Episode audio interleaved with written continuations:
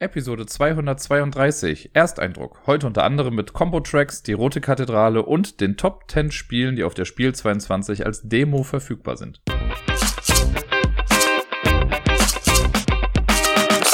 Hallo zusammen, hier ist der Dirk mit der neuesten Episode vom Ablagestapel. Endlich mal wieder an einem Sonntag, also für mich zumindest, für euch ist Montag oder irgendein anderer Tag der Woche. Aber ich habe es endlich mal wieder geschafft, an einem Sonntagnachmittag mich einfach hinzusetzen und die Episode aufzunehmen. Was dieses Mal auch irgendwie nicht anders geht, weil morgen, also für mich morgen, ist ja Montag, da bekomme ich direkt um 8 Uhr morgens schon Besuch von äh, ja, Handwerksleut und die werden hier in der Wohnung zugange sein und da möchte ich ungern nebenbei irgendwie den Podcast aufnehmen. Deswegen äh, kam mir das ganz recht, dass ich dann heute den Nachmittag und den Abend noch frei hatte, um eben dieses wunderbare, hoffentlich, äh, Audioerzeugnis fertigzustellen. Gucken wir mal, wie es so wird. Ich habe letzte Woche wieder ein kleines bisschen was spielen können. Ich meine, es ist ein bisschen mehr als letzte Woche. Es ist ja nicht schwierig. Letzte Woche waren es vier Spiele. Jetzt sind es sechs. Ist ja immerhin schon mal etwas. Aber für mich auch ähm, zwei neue Sachen mit dabei. Und wir fangen auch direkt mit etwas Neuem an. Und zwar mit einem Spiel, das sich Combo Tracks nennt. Äh, Combo Tracks ist ein Spiel, das habe ich mit Leon zusammen gespielt. Äh, mein Chef bei Korea Board Games. Und wir testen ja auch immer mal irgendwelche Spiele und gucken dann, ob die halt eben in den Verlag irgendwie vielleicht übernommen werden können und so und gucken einfach mal, was das Spiel so kann. Und Combo Tracks war eben ein Spiel, was wir auch gut zu zweit einfach mal testen konnten. Das Ganze ist ein Kampfspiel. Und zwar wirklich kämpfen mit Fäusten, so bam, bam, bam. Äh, davon gibt's ja schon ein paar Spiele. Als erstes würde mir direkt einfallen Combo Fighter und Yomi. Es gibt bestimmt auch noch weitere irgendwie, aber das sind so die beiden, die mir gerade prägnant im Gedächtnis sind und mit denen ich das auch am ehesten noch vergleichen würde. Denn Combo Tracks ist auch ein Spiel, das im Prinzip nur aus Karten besteht. Es gibt noch kleine Würfel, die zum einen die Lebenspunkte darstellen. Man startet mit 20 Lebenspunkten, die hat man dann in Form von roten Würfeln vor sich liegen. Und es gibt gelbe Würfel, das wird da als, ja, wie kann man das nennen, als Power Gauge oder irgendwie sowas dann äh, bezeichnen. Jedes Mal, wenn man Schaden nimmt, steigt das an und man kann das dann eben ausgeben für Special Attacks und sowas. Soweit, so gut erstmal. Man hat Karten auf der Hand, man spielt Karten aus, um bestimmte Kombos zu spielen. Und äh, je nachdem macht man, also was man halt ausspielt, macht man Schaden beim Gegenüber. Und wenn der Schaden auf null reduziert ist beim Gegenüber, dann hat man gewonnen, wird der eigene, also werden die eigenen Lebenspunkte auf null reduziert bei einem selbst, dann hat man eben halt verloren. Und so weit, so einfach, das ist jetzt nichts, was sich irgendwie großartig ja, äh, anders gestaltet als bei diesen anderen Kampfspielen, bei Combo Tracks, äh, bei Combo Fighter. Das wird bestimmt noch ein paar Mal passieren, dass ich das gleich verwechsel. Bei Combo Fighter ist es ja so, dass die Lebensanzeige quasi unser Kartendeck ist, wenn mich nicht alles täuscht. Wenn das irgendwie zweimal durch ist, dann hat man, glaube ich, verloren. Bei Yomi hat man ja so, so eine kleine Scheibe, die quasi anzeigt, wie die Lebenspunkte gerade sind. Und da versucht man aber halt auch auf null Lebenspunkte runterzukommen. Das heißt, das ist alles relativ ähnlich und das funktioniert auch gut bei Combo Tracks. Also das ist einfach ein System, was soll man da großartig anders machen? Man hat Lebenspunkte, wenn man sie verliert, hat man verloren. Auch dieses Ding mit dieser Power Gauge Dinger da, das sind so gelbe Würfel, wenn man die halt bekommt. Jedes Mal, wenn man Schaden nimmt, kriegt man einen davon und dann kann man die halt eben ausgeben, wenn man möchte, um zu sagen, ich mache jetzt halt eine Special Action. Auch das ist soweit ganz okay und ganz cool. Der Rest vom Spiel nicht so ganz. Der hat mich nicht so ganz gekickt. Ähm, man kann es mit Sicherheit mal irgendwie ein bisschen spielen, aber ich muss fast sagen, für so ein also für das, was es sein möchte, ist es schon fast wieder zu komplex. Und ich weiß, ich spreche gerade in sehr, sehr niederschwelligen äh, Bereichen quasi von Komplexität, weil es ist wirklich nicht viel. Was wir nämlich machen ist, wir haben im Prinzip, ich glaube, fünf Karten auf der Hand. Und wenn ich jetzt am Zug bin, äh, also es ist immer eine Person beginnt quasi den Angriff. Und wenn man einen Angriff gewonnen hat, dann startet man auch den nächsten Angriff. Äh, und so spielt man quasi im Prinzip so eine Art Stichspiel, könnte man schon fast sagen, aber anders. Auf jeden Fall, wenn ich jetzt dran bin, angenommen ich starte einen Angriff, dann kann ich Karten aus meiner Hand ausspielen. Und man wählt zu Beginn des Spiels einen Charakter aus, den man dann quasi repräsentiert in diesem Spiel oder halt verkörpert. Und da stehen verschiedene Special Actions irgendwie drauf. Das hat mich so ein kleines bisschen an das Scott Pilgrim Deckbuilding-Spiel erinnert, weil da hat man das ja auch. Aber bei Combo Fighter ist es ja genauso, bei Yomi im Prinzip auch. Man hat so eine kleine Übersicht, da hat jeder irgendwie so fünf Special-Dinger. Es gibt Karten in, das muss ich überlegen, ich glaube, vier verschiedenen Ausführungen, also in vier verschiedenen Farben könnte man sagen. Und jede Farbe steht aber für einen Button, den man drücken würde. Es gibt einfach nur eine Richtungstaste nach vorne, denn wir kämpfen immer nur nach vorne. Und dann gibt's A, B und C. Ich glaube, mehr gibt's gar nicht.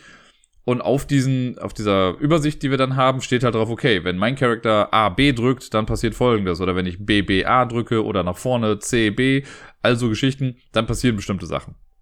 Und bei der Special Attack ist es, bei, zumindest bei den beiden Charakteren, die wir jetzt hatten, so, man muss dann zwei gelbe Würfel ausgeben und kann dann halt eine etwas bessere oder kann was anders machen in seinem Zug. Ob das wirklich besser ist, ist eine andere Frage, aber da komme ich dann gleich nochmal zu. So, und ich glaube, das Spiel wäre schon viel einfacher und viel zugänglicher und besser in meinen Augen, wenn es auch dabei bleiben würde. Wenn es einfach nur Karten gäbe mit diesen Dingern, also mit diesen verschiedenen Symbolen da drauf. Und die spielt man dann irgendwie aus, damit es halt ein schnelles Spiel wird. Ne, wenn ich da dran bin, gucke ich, okay, ich habe fünf Karten, gut, ich habe zweimal nach vorne, ich habe zweimal C und einmal B. Gut, welche Kombos kann ich damit machen? Easy peasy, die spiele ich jetzt aus. Ähm, das Problem ist, die Karten haben zusätzlich auch noch Zahlen, und zwar im Wert von eins bis sechs. Und das Ganze wird dann zu so einer Art Ladder Climbing Game. Denn äh, aber so ein bisschen Reverse Ladder Climbing. Also Ladder Climbing, keine Ahnung, ich kenne das noch von früher, da hat man ein Spiel, das hieß Arschloch, das war quasi auch so eins. Es gibt ja mehrere Spiele, der große Dalmuti ist auch sowas. Ähm, wenn ich jetzt, also im einfachsten Beispiel würde ich jetzt mal sagen, wenn du ein normales Kartendeck hast irgendwie und ich komme jetzt raus mit drei Zweien, dann muss jeder Nachfolgende halt auch drei Karten spielen, äh, die aber dann höher im Wert sind. Also auf drei Zweien würden dann vielleicht drei Vierer folgen, darauf dann drei Siebener und so weiter und so fort, bis einer dann nicht mehr kann und aussteigt. Äh, man kann nur eine Karte spielen, dann müssen alle anderen halt auch immer nur eine Karte spielen und so weiter und so fort. Hier ist es jetzt so, wenn ich jetzt Karten spiele, muss, müssen die entweder alle die gleiche Zahl haben oder sie müssen eine Sequenz bilden, also eine Straße im Prinzip, die aus mindestens drei Karten besteht. Also eins, zwei, drei und auch immer die kleinste Zahl am Anfang. Das ist hier quasi festgelegt. Und der Schaden, der dann rübergehen würde, wenn nicht verteidigt wird, äh, richtet sich immer nach der geringsten Karte. Und hier ist es auch so, dass die, je kleiner die Karte ist, desto besser. Also die 1 ist quasi die beste Zahl, die man haben kann.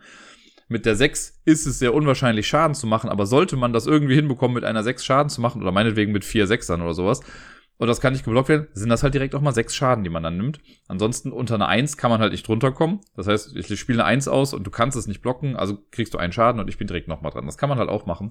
Und wenn ich eine Reihe ausspiele, also eins, zwei, drei, ist es auch ein Schaden. Das richtet sich immer nach der kleinsten Karte. Dadurch hat man zwar ein bisschen mehr Variation, aber man ist halt echt am überlegen, okay, weil jetzt kommt wieder das Ding mit diesen Kombos und so. Natürlich kann ich sagen, wenn es jetzt nur die Reihen wäre, also wenn ich nur sage, okay, ich mache nur dieses Ladder Climbing, ohne jetzt auf die Farben der Karten zu achten oder die Buttons, wie man noch mal das jetzt betiteln möchte, dann würde das glaube ich auch noch gehen. Aber dass das vermischt wird, hat für mich nicht so richtig funktioniert, weil du guckst zum einen, also es ist halt sowieso schon ein bisschen random, welche Karten du bekommst. Du hast fünf am Anfang auf der Hand und wenn du fertig bist mit deinem Zug, dann ziehst du aus der Auslage wieder Karten nach.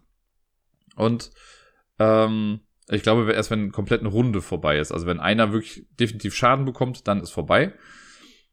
Und dann werden Karten wieder aufgefüllt. Dann gibt es so vier Karten, die man in der Auslage liegen und dann wechseln wir uns quasi ab mit den Karten. Es kann auch mal sein, dass man dann irgendwann mal mehr Karten auf der Hand hat und so oder mal weniger Karten, aber alles in allem, man zieht schon Karten nach, man sieht auch, was man bekommt, aber trotzdem, ja, wenn da halt nicht das liegt, was du brauchst, ist halt irgendwie blöd. Und jetzt bin ich halt dran und spiele dann zum Beispiel, also ich habe vielleicht eine 1, 2, 3 auf der Hand oder meinetwegen eine 4, 5, 6, was ja schon mal ganz cool ist eigentlich. So, dann gucke ich aber, okay, 4, 5, 6. Mhm. An sich ganz gut. So, Moment, das, okay, die 4 ist eine graue Karte, also ein Pfeil nach vorne. Die 5 ist ein A und die 6 ist ein B. Ja, scheiße, meine Combo, die ich bräuchte, wäre aber nicht Pfeil AB, sondern Pfeil BA. Liegt jetzt in der Auslage vielleicht eine Karte und ich warte noch ein bisschen damit. Also auf einmal muss man schon viel mehr Überlegungen reinstecken, als dieses Spiel überhaupt jemals verdient hätte. Und das hat's ja, also es hat es ein bisschen langwidrig dann irgendwie gemacht. Wir haben immer noch nur, sag ich mal, 20 Minuten oder so gespielt. Das war auch noch im Rahmen, aber das wäre eigentlich ein Spiel, was man halt in 10 Minuten spielen könnte. Und dann vielleicht so ein Best of Three. Ne? Also dafür fand ich das einfach zu blöd. Wenn man es vielleicht häufiger spielt, sieht man es vielleicht schneller. Aber ja, keine Ahnung. Und vor allen Dingen dann ist halt auch das Ding, wenn ich jetzt angreife, und angenehm, ich spiele jetzt 2, 3, 4, dann musst du halt folgen und du musst quasi, wenn ich jetzt eine Reihe spiele, musst du auch eine Reihe spielen, die quasi niedriger ist. Äh, wenn ich eine, ein, ein Drilling oder Feeling oder sonst was ausspiele, dann musst du halt auch drunter kommen. Schaffst du das nicht, kriegst du halt den Schaden. Schaffst du das, muss ich wieder kontern und dann auch wieder irgendwie drunter kommen. Das heißt, das muss man auch so ein bisschen im Blick mit haben, aber man hat ja gar nicht so viele Karten auf der Hand. Ich bin wieder da. Vielleicht habt ihr es im Hintergrund kurz gehört. Äh, meine Tür hat geklingelt, äh, weil ich gerade, das ist ein kleiner Spoiler für später, aber ich verkaufe gerade wieder so ein paar Spiele über eBay Kleinanzeigen und jetzt gerade kam einer, der eigentlich vorher Bescheid sagen wollte, wann er kommt, hat er nicht getan, jetzt war er einfach da. Egal, wie dem auch sei, äh, später mehr dazu. Und äh, genau, bei Combo Tracks, ja. Also man muss halt auf super viel achten. Man hat dann die Karten irgendwie auf der Hand, muss dann kontern, aber so viele Karten sind es auch nicht. So viele Entscheidungen macht man eigentlich nicht, aber trotzdem muss man doch ein bisschen grübeln. Und das hat mich immer wieder so ein bisschen rausgeholt. Ich hätte lieber so ein Spiel, also ich erwarte halt von einem Kampfspiel im Prinzip Button-Mashing. Und das kann man hier halt nicht so wirklich betreiben, weil du dann halt immer wieder gucken musst, okay, wie spiele ich jetzt die Karten? Und jetzt kommen wir so ein bisschen dazu, ich hatte, also mein Charakter, Gott weiß, wie er heißt, keine Ahnung, ähm, hatte die Fähigkeit, äh, also diese Power Gauge Sache, wenn ich zwei Würfel abgegeben habe, dann äh, konnte ich meine Karten rückwärts lesen. Also sonst ist halt immer streng von links nach rechts werden die gelesen, also wenn man Karten in einer Reihe oder Sequenz ausspielt. Und ähm, wenn ich jetzt so in einem Beispiel eben, wo ich gesagt habe, nach vorne A, B bringt mir nichts, aber vielleicht bringt mir B, A nach vorne was, so dann konnte ich das ausspielen und konnte die Karten dann rückwärts lesen. Diese Fähigkeit habe ich im ganzen Spiel genau einmal benutzt, aber ich hätte Würfel noch mehr irgendwie gehabt. Es war dann irgendwie alles relativ knapp bei uns. Also ich glaube, äh, Leon hatte im Endeffekt noch, ich glaube, einen Lebenspunkt oder so und ich bin dann halt leider auf null runtergekommen, äh, weil ich nicht mehr verteidigen konnte. Das ist halt eben auch das Ding. Ne, wenn du dann irgendwie, wenn du dann durch eine große Attacke, die du wirklich einfach nicht blocken konntest, weil du nicht so viele Karten irgendwie in der Reihe hattest, wenn du dann so auf zwei Lebenspunkte runterkommst, ja, und dein Gegenüber hat dann noch zwei Einser auf der Hand, hast halt verloren, kannst auch nichts mehr viel mit machen. Es ist jetzt auch kein Spiel, was irgendwie abendfüllend ist, von daher, ich verzeihe dem Spiel noch so einiges, aber trotzdem muss ich sagen, sowas wie Combo Fighter, das hat mich ja total abgeholt. Das ist auch einfach grafisch überragend gut gewesen, gerade im Vergleich. Also hier hast du halt total langweilig gestaltete Karten. Das ist halt einfach eine, eine Karte mit so einem beigen Hintergrund und dann siehst du am Rahmen halt, welche Farbe das ist und welches Symbol quasi dann drauf ist und eine Zahl ist drauf. Yay. Und die Charaktere, wenn die wenigstens noch irgendwie ansprechend gestaltet gewesen wären, dann hätte das wenigstens noch ein bisschen mehr Credits vielleicht von mir bekommen. Aber das ist halt, also so gesehen sehe ich auch, okay, die wollten irgendwie so eine 8-Bit-Grafik machen oder 16-Bit-Grafik meinetwegen. Aber das ist halt voll in die Hose gegangen. Das sieht so langweilig aus, das Ganze. Das, äh, nee, das fand ich wirklich nicht toll. Und da haben wir dann auch relativ klar gesagt, so ja, nee, das muss man jetzt auch nicht zwingend nochmal irgendwie spielen. Ähm, Combo-Tracks, äh, also wenn ihr Bock habt auf ein gutes Kampfspiel, Kampfkartenspiel, was man schnell runterspielen kann, dann holt euch Combo Fighter. Das sieht geil aus, das hat ein sehr intuitives System, wie ich finde, und macht einfach um Längen mehr Spaß. Das nächste Spiel habe ich letzte Woche solo gespielt. Das ist ein Spiel, was in den letzten, ich weiß gar nicht, ein, zwei Jahren gefühlt, äh, eigentlich ganz positiv, glaube ich, in der Community angekommen ist. Allerdings höre ich gar nicht mehr so oft, dass das irgendwie gespielt wird. Aber ich habe es jetzt einmal solo gespielt, deswegen äh, seht das einfach auch als erster Eindruck für den Solo-Modus. Ich bin äh, guter Dinge, dass ich das bald auch nochmal dann im Multiplayer spielen kann.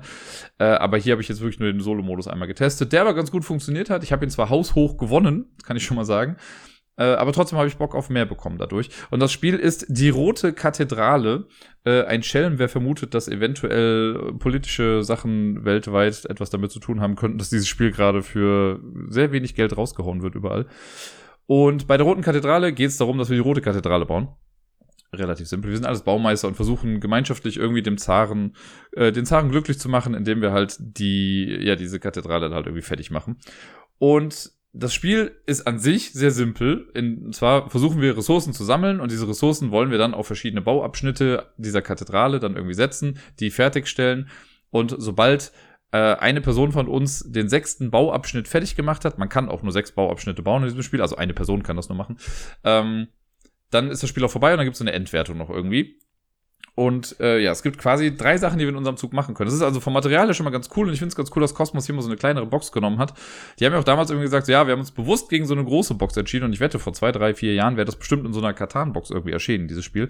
Äh, das ist jetzt schön klein, da passt alles super gut rein, finde ich klasse. Schade, dass sie das übrigens bei der Tagi-Bonusbox wieder komplett über den Haufen geworfen haben und mehr Luft als alles andere da irgendwie verkauft haben. Ist irgendwie, ja, ein bisschen unverständlich. Wie dem auch sei. Wir wollen bei der Roten Kathedrale bleiben. Äh, so gesehen echt ein klassisches Brettspiel. Und es hat einen Kernmechanismus, der mir echt viel Spaß macht, den ich cool finde und bei dem ich, ja, Bock habe, den nochmal häufiger irgendwie zu testen auch. Äh, und der Rest ist so Standardkost, würde ich jetzt mal sagen. Da ist jetzt wirklich nichts großartig Wildes irgendwie mit dabei. Denn äh, ich nehme es mal so ein bisschen vorweg, wie die zwei Nebenaktionen funktionieren, wobei mir gerade sogar nur noch eine richtig einfällt. Aber wir kriegen das gemeinsam schon irgendwie hin. Und mit gemeinsam meine ich ich alleine, indem ich, äh, während ich rede, einfach weiter drüber nachdenke. Aber ich habe ja eben schon gesagt, wir sammeln Ressourcen im Laufe des Spiels und dieses Ressourcen bekommen, das ist halt dieses Kernelement. Es gibt einen Markt und der Mechanismus, der da eingesetzt wird, den habe ich so bisher noch nicht gesehen und der ist echt erfrischend und macht Bock. Vielleicht stellenweise ein bisschen überkompliziert vielleicht oder ein bisschen fiddly, aber trotzdem ist es ganz cool. Wenn wir Ressourcen dann haben, dann ist es so, es gibt eine Aktion, die sagt, ich kann Material auf äh, Bauabschnitte quasi legen und eine andere Aktion sagt, ich kann Bauabschnitte beanspruchen. Es ist so, dass wir zu Spielbeginn äh, so, ja, Kathedralenkarten haben. Da guckt man, wie viele Personen spielen gerade mit. Dementsprechend gibt's halt, glaube ich, zwei, drei Karten oder so. Davon, die mischt man und eine davon legt man aus und so wird dann die Kathedrale gebaut. Jede Kathedrale besteht immer, also aus, jetzt in dem Zweierspiel waren es jetzt vier Türme insgesamt. Jeder Turm besteht aus einem Unterbau, da kann quasi eine Tür reinkommen und einer Kuppel. Und dann gibt's noch Mittelteile, aber die Mittelteile variieren. Also es gibt Türme, die sind irgendwie haben drei Mittelteile, es gab welche, die hatten keinen Mittelteil. und so weiter und so fort. Im Zwei-Personen-Spiel, beziehungsweise im Solo-Modus spielt man halt ein Zwei-Personen-Spiel gegen eine AI. Äh, deswegen habe ich jetzt halt so ein Zweier-Spiel gemacht. Wie dem auch sei, äh, ich habe den Aufbau gemacht, man stellt diese Kathedrale dann zusammen und die äh, diese Bauabschnittskarten, die zeigen dann jeweils, welche Ressourcen das braucht, um das fertigzustellen und was man dafür dann bekommt. Man bekommt meistens Siegpunkte oder Ruhmespunkte oder Bauabschnittspunkte und Rubel, also Geld. Und äh, ja, Ressourcen gibt's insgesamt mehrere. Ich weiß gar nicht mehr. Es gibt Stein, Holz, Ziegel, Gold, zwei verschiedene Arten von Juwelen, weiße Tauben, Elefanten, keine Ahnung, solche Sachen gibt's alle. Äh, die kann man dann auf jeden Fall sammeln. Und die erste Aktion, die man machen kann, die auch im Regelwerk als erstes, glaube ich, beschrieben ist, ist einen Bauabschnitt beanspruchen. Das heißt, wenn ich dran bin, kann ich einfach sagen, gut, ich beanspruche jetzt Bauabschnitt XY. Dabei gibt es folgende Regel. Man muss quasi bei einem Turm immer unten anfangen. Das heißt, ich kann jetzt nicht sagen, ich beanspruche die Kuppel, wenn die Tür noch nicht mehr da ist. Das heißt, wenn ich sage, ich baue unten die Türe, dann kannst du danach sagen, okay, wenn du die Tür machst, dann mache ich die Kuppel danach oder den Mittelteil darüber oder wie auch immer. Und dann kann man darüber noch hinausgehen, wieder bauen. Aber das muss auch nicht fertig gebaut sein, das muss nur beansprucht sein. So, damit man weiß, okay, der kümmert sich drum, dann kümmere ich mich um mein Ding. Das ist die erste Aktion. Wenn man das macht, wenn man einen Bauabschnitt beansprucht, dann bekommt man ein Werkstattplättchen. Die werden zu Spielbeginn auch auf diese äh, Bauabschnitte draufgelegt. Und bei den Werk äh, Werkstattplättchen ist es so, die bekomme ich dann und kann sie auf mein Spielertableau oder Spielerinnen-Tableau legen. Äh, und man kann sie entweder offen hinlegen oder verdeckt. Wenn ich sie offen hinlege, da gibt es so verschiedene Ablagefelder für, aber im Prinzip äh, erstmal ist nur wichtig zu legen, ich kann oder ich lege es verdeckt hin, zahle dafür nichts, oder ich lege es offen hin und muss dafür dann Rubel bezahlen. Äh, in der Regel sind das, glaube ich, zwei Rubel. Das äh, steht dann aber aufgedruckt auf dem Feld da, wo das dann hinkommt. Was das damit auf sich hat, kommen wir später zu, falls ich dran denke. So, dann habe ich den für mich beansprucht. Alles easy peasy, alles cool. Äh, man hat sechs Banner, also sechs Bauanspruchsmarker. Und die werden erst einmal von der Ressourcenleiste runtergenommen, denn zum Spielbeginn hat man so ein Lineal, wo quasi Ressourcen drauf gesammelt werden. Und vier Felder davon sind mit diesen Bauanspruchsmarkern besetzt. Solange ich die nicht da wegbekomme, kann ich nur sechs Ressourcen haben. Und man kann auch nicht irgendwie Sachen rausschmeißen. Wenn die auf meinem Lineal sind, dann habe ich diese Ressourcen und dann bleiben die halt auch erstmal da. Äh, deswegen ist es ganz cool, wenn man viel erstmal beansprucht und sich dann darum kümmert, die halt fertig zu bekommen, damit man möglichst schnell mehrere Ressourcen irgendwie halt auch anhäufen kann. Die letzten zwei äh, Banner, die man bei sich hat, die liegen einfach unten, die kann man dann noch nehmen, die haben aber keinen Einfluss mehr dann auf dieses Lineal, wo die Ressourcen gesammelt werden. Das ist im Prinzip die erste Aktion. Also ein Bauplatz oder eine Baukarte beanspruchen.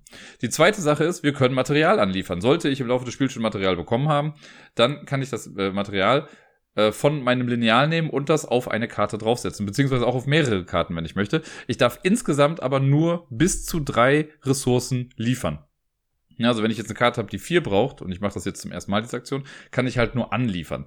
Da auf der Karte ja aber mein Banner drauf ist, kann ich die Ressourcen einfach auf der Karte liegen lassen und wenn dann das letzte dazukommt, weiß ich, okay, ich habe es jetzt fertig gemacht. Sollte dadurch dann ein Bauabschnitt fertig werden, dann kommen die Ressourcen einfach wieder in den Vorrat. Der Banner wird kurz angehoben, die Karte wird dann rumgedreht auf die Seite mit der richtigen Illustration des Bauabschnitts, den wir gerade gebaut haben. Der Banner kommt wieder drauf, um anzuzeigen, yay, den habe ich fertiggestellt. Und dann gibt es eventuell äh, also dann kriegt man noch das, den Bonus für das Fertigstellen, was halt entweder Baupunkte sind. Also es gibt zwei unterschiedliche Leisten im Prinzip für Baupunkte und Ruhmespunkte. Was genau das damit auf sich hat, komme ich auch nochmal gleich zu. Äh, aber man kriegt dann diese Baupunkte und Geld dafür, dass man das fertiggestellt hat. Und im Prinzip war es das erstmal. Es sei denn, wir haben einen Abschnitt fertiggestellt, der über einem Abschnitt von jemand anderem liegt, der noch nicht fertig geworden ist. Das heißt, angenommen, du hast gesagt, du baust die Tür und ich habe gesagt, ich mache die Kuppel, die direkt da drüber liegt vielleicht.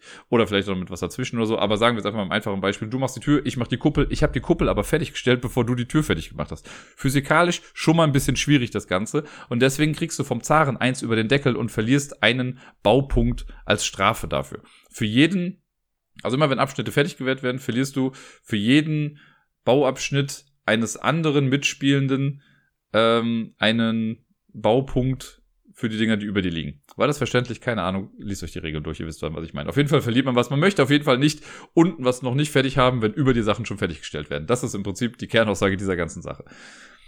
Das ist das. Und das letzte ist dann eben der Markt äh, die letzte Aktion. Und der Markt, der ist halt ein bisschen tricky. Das ist auch die Aktion, die man am häufigsten eigentlich macht im Spiel. Durch die bekommt man eben Ressourcen. Zu Spielbeginn, also man hat so ein Rad, das ist unterteilt in acht verschiedene Felder. Da werden zu Spielbeginn gibt so äh, Plättchen, die werden gemischt, das sind so runde Scheiben quasi, und die werden dann äh, diesen acht verschiedenen Feldern oder Bereichen zugeordnet. Die werden dann aufgedeckt und dann äh, gibt es fünf verschiedene Würfel, möchte ich sagen.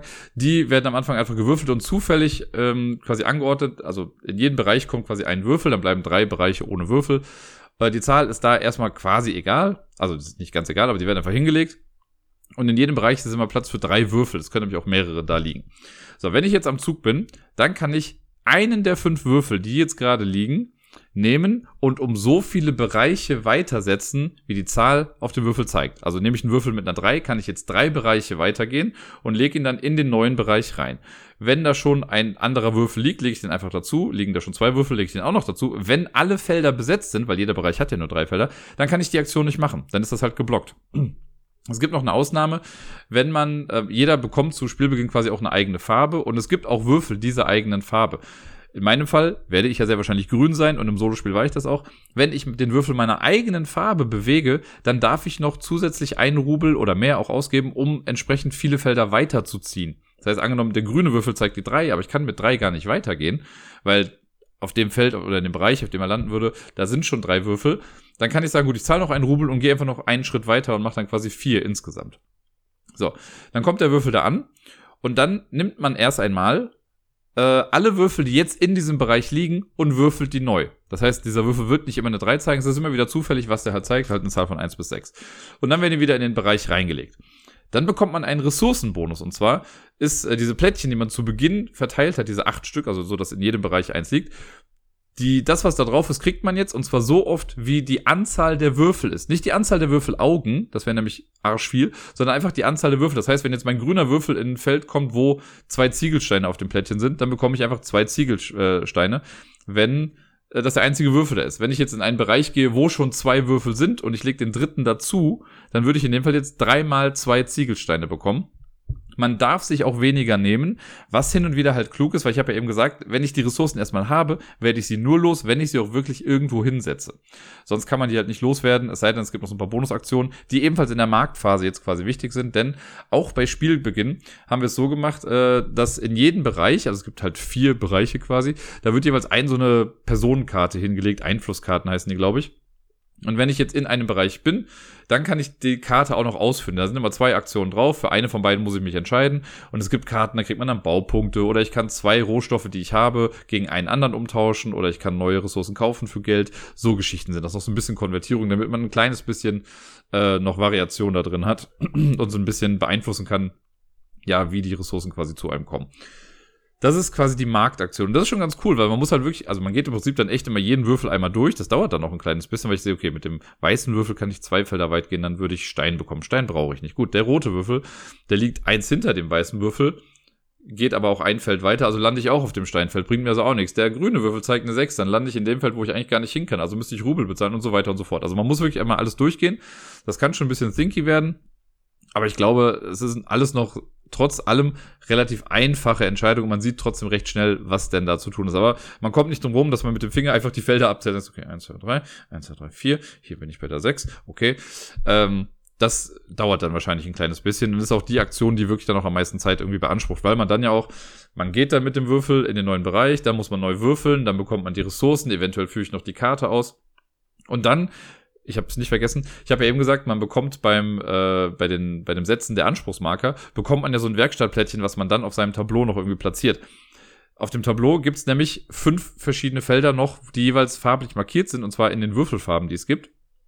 Äh, und da auf diese Sachen kann man das drauflegen. Und das bedeutet, also angenommen, ich lege jetzt ein Werkstattplättchen, auf dem Rubel drauf ist, auf das Feld mit dem grünen Würfel. So, wenn jetzt der grüne, wenn ich jetzt dran bin und der grüne Würfel wird bewegt, also einfach nur die Tatsache, dass der ausgewählt wurde, dann bekomme ich den Bonus dieses Würfels. Und dann muss, das kommt ja auch noch mit in die Überlegungen mit rein. Also ich kann natürlich auch das, dieses Werkstattplättchen, habe ich eben gesagt, wenn man es verdeckt hinlegt, dann zahlt man dafür nichts. Dann gibt's aber halt auch keinen Bonus, aber ich habe es halt dann da hingelegt. Oder ich zahle halt die zwei Rubel und krieg dann jedes Mal, wenn dieser Würfel benutzt wird, diesen Bonus, der da drauf ist. Was natürlich cool sein kann. Allerdings bin ich da noch sehr auf diesen Würfel fixiert. Man kann das auch für jede andere Würfelfarbe machen, aber also man hat dann echt viel zu tun, über das man nachdenken muss. Zumal man dann auch noch, es gibt nicht einfach nur einzelne Ressourcen auf diesen Werkstattplättchen, nein, es gibt auch noch Würfelfarben auf diesen Werkstattplättchen. Und dann kann es sein, dass ich dass mein Bonusfeld oder mein Werkstattplättchen beim grünen Würfel zeigt vielleicht einen gelben Würfel. Und das bedeutet, wenn ich meinen grünen Würfel bewegt habe, nachdem ich alles dann gemacht habe und sowieso schon die ganze Überlegung gemacht habe, bekomme ich dann noch den Bonus von dem Bereich, in dem der gelbe Würfel gerade liegt. Und holla die Waldfee. Also dann wird schon echt ein bisschen verkettet und man muss schon gucken, ja, dann kriege ich das, dann kriege ich die Ressource, dann kann ich das noch bekommen. Da muss man schon gut nachdenken. Es ist, also man denkt es am Anfang gar nicht erst, aber da steckt schon ein bisschen was hinter. Und das gefällt mir richtig gut. Ich kann mir aber auch, also ich weiß, dass ich das nicht mit allen spielen kann. Das ist nicht so einsteigerfreundlich, wie ich dachte. Ich wüsste jetzt schon, dass es ein paar Leute gibt, denen das zu hoch wäre, wenn ich das mit denen spiele, weil man da schon, ja, ein paar Überlegungen sind schon. Und man kann es, glaube ich, auch einfach runterspielen, aber ein bisschen Überlegung wäre ja schon ganz geil. Und im Prinzip ist das alles, was man machen kann. Das heißt, man sammelt durch diesen Marktmechanismus die Ressourcen auf sein Lineal. Die gibt man dann irgendwann aus, um sie auf die Bauabschnitte zu setzen, die man vorher beansprucht hat. Man versucht dann natürlich irgendwie auch Bauabschnitte fertigzustellen über Bauabschnitten von Leuten, die sie noch nicht fertiggestellt haben, damit die dann irgendwie wieder Minuspunkte bekommen. Und man kann dann auch später noch im Spiel kann man noch Verzierungen machen. Das äh, ist dann auch so eine Bauanlieferungsaktion. Bei den Bauabschnitten an sich ist es ja so, das kann man auch erst anzahlen. Verzierung muss man in einem Schritt bezahlen. Die kosten in der Regel aber auch nur eine Ressource. Also man kann halt Türen bauen, Bögen und äh, Kreuze auf den Kuppeln. Äh, und dann kann man noch Rubine mit dazugeben, damit die schöner werden und dann kriegt man mehr Siegpunkte. Ähm, was genau das mit den Verzierungen auch noch auf sich hat, dann komme ich gleich nochmal zu. Aber vielleicht einmal ganz kurz nur zu den Baupunkten und den Siegpunkten. Das ist alles eine Kramerleiste, die um dieses kleine Board rumläuft. Und es fängt halt quasi, also man fängt bei zwei Baupunkten an.